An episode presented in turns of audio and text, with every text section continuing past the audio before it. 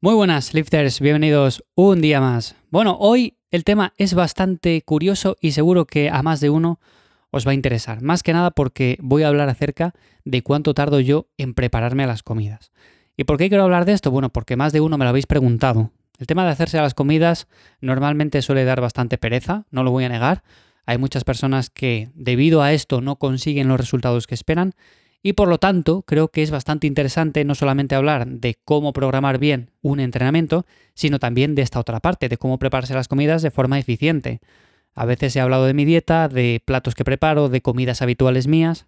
Sabéis que no son nada del otro mundo, son muy sencillas, pero hoy voy a hablar más en concreto de cuánto tardo en prepararme todo eso, más que nada para que os hagáis una idea de que tampoco hace falta echar demasiado tiempo y que con cuatro cosas sencillas podemos tener las comidas, como digo, de todo el día.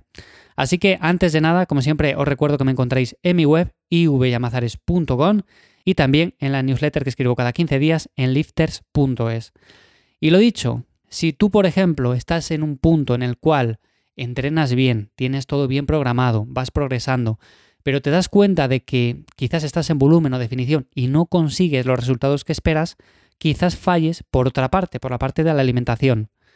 Siempre he dicho que es una parte importante y que hay que cumplir con ella, al menos por ejemplo decir, bueno, pues voy a contar macros durante una temporada para saber si cubro proteínas, para saber si llego a un mínimo de grasa y para saber si consumo los suficientes carbohidratos para ganar masa muscular o, por ejemplo, si les tengo bien ajustados para ir perdiendo grasa con el paso del tiempo.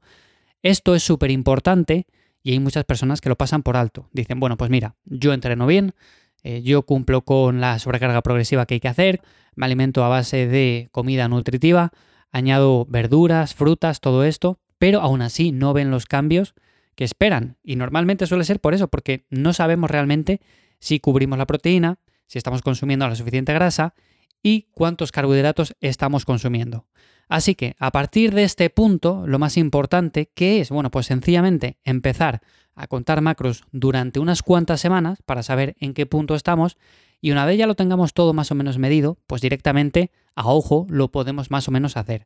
Yo, como os he dicho, normalmente mi día a día suele ser muy similar en cuanto a comidas. No me suelo preparar platos muy diferentes de semana a semana, pero sí que es cierto que intento variar en la medida de lo posible. Por ejemplo, las fuentes de hidratos no consumo solamente arroz, sino que intento mezclarlo con avena, con por ejemplo legumbres, con por ejemplo también pasta de vez en cuando, ¿por qué no? Con por ejemplo patata, que me gusta bastante. Si nos vamos al tema de las grasas, por lo mismo tenemos aceite de oliva, tenemos frutos secos, tenemos aguacate, tenemos huevos, tenemos pescado azul. Si nos vamos por ejemplo a la proteína, pues también lo mismo, tenemos un montón de fuentes diferentes. Y a partir de ahí yo tengo ciertos platos que tengo muy esquematizados mentalmente porque llevo un montón de años haciéndolos, entonces no me hace falta continuamente estar pesando las cantidades, pero sí que es cierto que por ejemplo me lo preparo muy rápido. ¿Cuánto suelo tardar en prepararme las comidas del día? Bueno, pues más o menos suelo tardar alrededor de una hora. Es decir, yo suelo prepararlas todas las mañanas, o sea, normalmente dedico una hora de cada mañana a prepararme las comidas y ya está. O sea, no me preocupo más el resto del día que si en prepararme, por ejemplo, un pescado, una carne, que si prepararme, por ejemplo, una merienda. O sea, no dedico nada más de tiempo a lo largo del día. Es verdad que algún plato o alguna comida así esporádica, lo típico que mezclamos un yogur con unos frutos secos, con un poco de avena, eh, con unos frutos rojos, este tipo de cosas sí que, por ejemplo, no las preparo por la mañana porque se pueden preparar en el momento y son muy rápidas.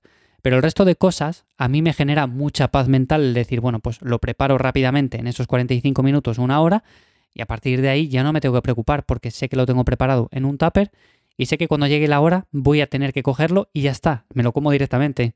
Si por ejemplo tuviera que prepararlo en ese momento y tuviera solamente 20 minutos, pues igual ando un poco pillado, ando más justo, tengo que tirar de cosas un poco más preparadas, entonces me genera ya demasiado estrés. Habría días que, por ejemplo, no podría cumplir con la alimentación y como digo, es muchas veces donde la gente falla, donde fallamos a la hora de, por ejemplo, planificar una etapa de volumen o de definición. Así que mi consejo, sin duda alguna, sería que dedicarais ciertos momentos del día a prepararos la mayor parte de platos posibles. Si, por ejemplo, es en la mañana, una hora dedicada en la mañana simplemente a eso. O si es por la tarde o al mediodía, pues por la tarde. Hay personas que lo hacen, por ejemplo, el día anterior para el día siguiente. Yo también he tenido épocas en las cuales lo he hecho así. Me preparo, por ejemplo, el día anterior las comidas para, por ejemplo, cuando me levante al día siguiente tenerlas hechas y en ese mismo día, cuando llegue por la tarde, bueno, pues preparar las del día siguiente. Hay muchas formas de hacerlo, pero sin duda alguna la conclusión es que no se requiere de tanto tiempo para preparar dos o tres platos. Yo, por ejemplo, a día de hoy hago tres comidas diarias, entonces es algo bastante asequible decir, bueno, pues me preparo tres comidas diarias que son bastante rápido. El desayuno no lo suelo preparar porque es una cosa que me la preparo en el momento y es sencilla, pero por ejemplo el tema de la comida y la cena sí que lo suelo dejar preparado y me genera mucha comodidad el hacerlo así.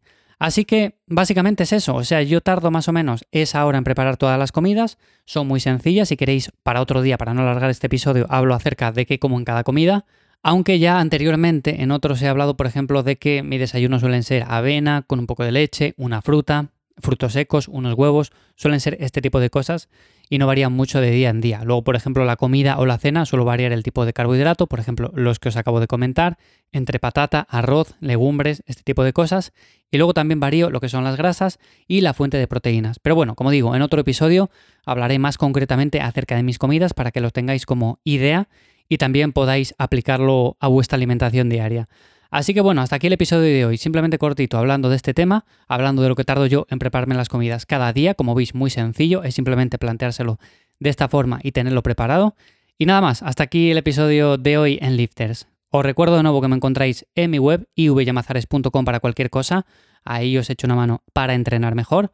Y sin más, nos escuchamos ya de nuevo por aquí la semana que viene. Chao.